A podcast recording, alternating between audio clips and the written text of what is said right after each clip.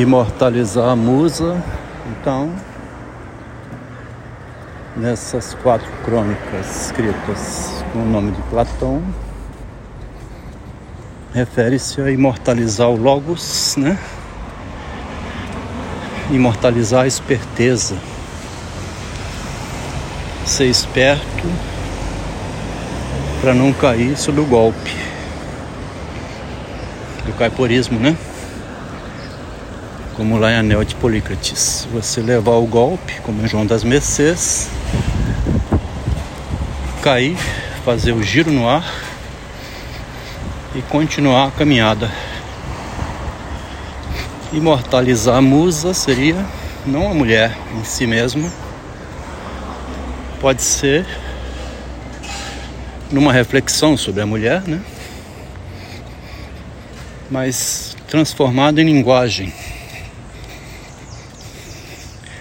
Aí não necessariamente seria é, um caso de decepção amorosa com uma mulher.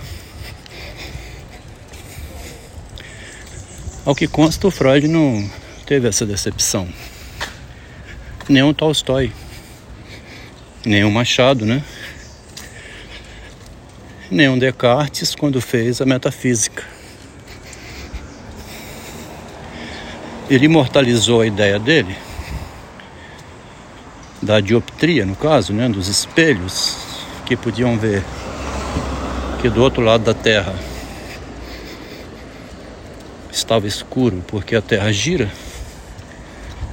Ele imortalizou o nome dele pela musa, né? Aqui a musa é metafísica, uma reflexão da linguagem que é até hoje estudada como filosofia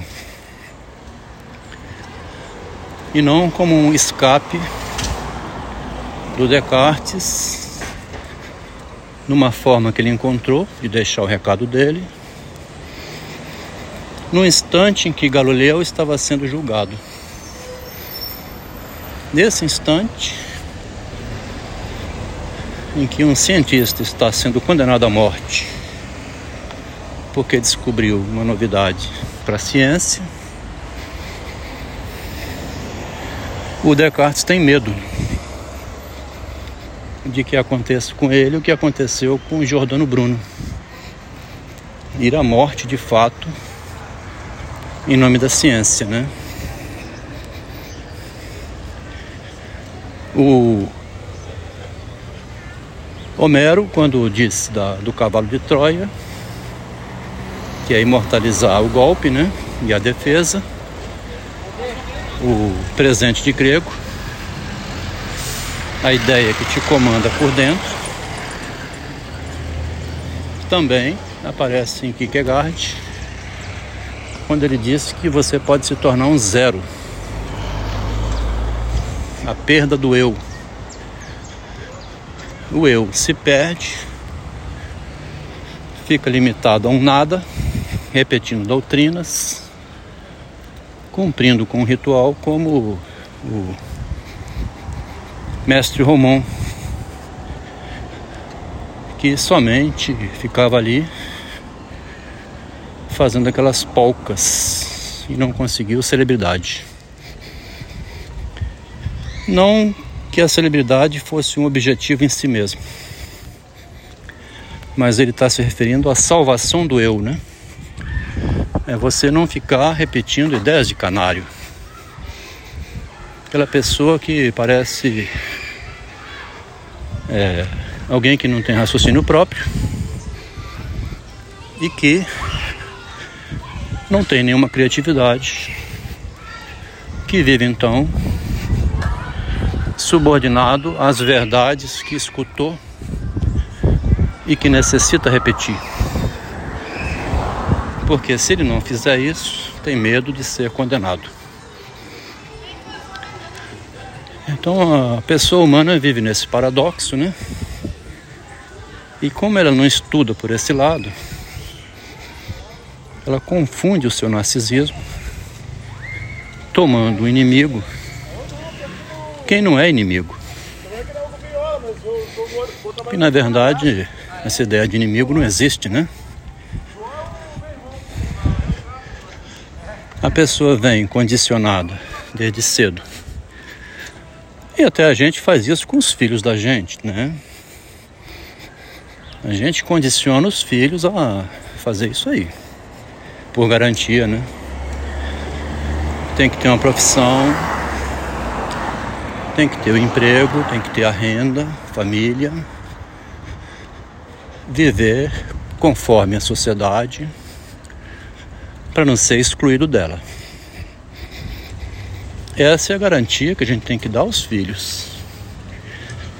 A partir daí, se eles vão conseguir perceber que não é integralmente assim, né? E que pode ter também a sua independência de pensar, que não é necessário que repita o que o pai disse. Se a artista foi proibida de exercer a arte, ela podia ter ido contra essa proibição. Não precisava ter ficado limitada ao impedimento colocado, né? Se ela tinha pretensão de ser psicanalista, podia, enquanto era engenheira, dedicar-se a isso, porque o marido mostrou isso fazendo. O marido dela largou a engenharia, foi ser empresário e de lá foi para psicologia. A Delma também vou, tá? Sempre quis ser psicóloga, sempre quis ser psicanalista. Em 2004, aos 46 anos, estou vendo que você está indo nessa direção também vou. Não houve nenhuma proibição, nenhum impedimento da parte do marido nem da mãe explicitamente. Quer dizer, quando a mãe disse vai fazer engenharia, vai ganhar dinheiro primeiro, vai casar e ter filhos, de preferência evitando sexo antes do casamento, ela estava transmitindo à filha algumas garantias para ela não se dar mal na vida.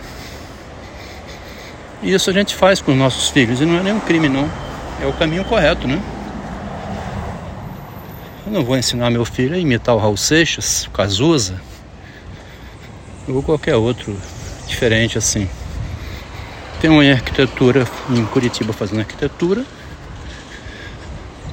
um na UFS fazendo ciência da computação, termina esse ano. E outro com empreendimento com água de coco. Todos três vivem inseridos na realidade. É o mínimo que um pai pode dar ao filho, né? Se depois ele quiser também fazer como fez o pai, tocar violão na noite, né? Pintar quadros, estudar psicologia, qualquer outra coisa. Ele já tem a base dele montada, né? Então, a transmissão do Logos, que a gente vê aqui em Machado de Assis, através também agora dessas crônicas do Platão, no amor à musa, essa musa que ele põe aqui no texto, é a mesma musa do Homero, a mesma mura, musa do Descartes, do Dante, de todo mundo e do Freud. O Freud fala assim: a fuga para a palavra, né? A fuga para a linguagem, a fuga para a cultura, mesma coisa. A fuga, o escape para a musa. É essa que me perpetua. E a perpetuidade não quer dizer ter uma grande obra depois de morto. Não é sempre assim. É também a longevidade, né? Evitar as drogas, evitar o álcool, a depressão, evitar explodir o apartamento por causa de uma perda. Perpetuar a musa é usar a musa, a deusa, né? A linguagem para se perpetuar. Esticar o máximo possível a vida, que é o que o Machado fez, indo até os 69 anos e quatro anos depois de morrer a Carolina, né? Cinco, né? Cinco anos depois que ela morreu, ele estava vivo ainda.